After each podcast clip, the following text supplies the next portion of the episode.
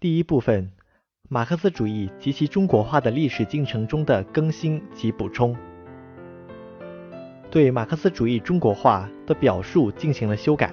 就是将马克思主义基本原理同中国具体实际相结合，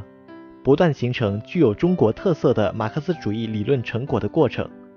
具体的说，就是把马克思主义基本原理同中国革命、建设、改革的实践结合起来。同中国的优秀传统和优秀传统文化结合起来，既坚持马克思主义，又发展马克思主义。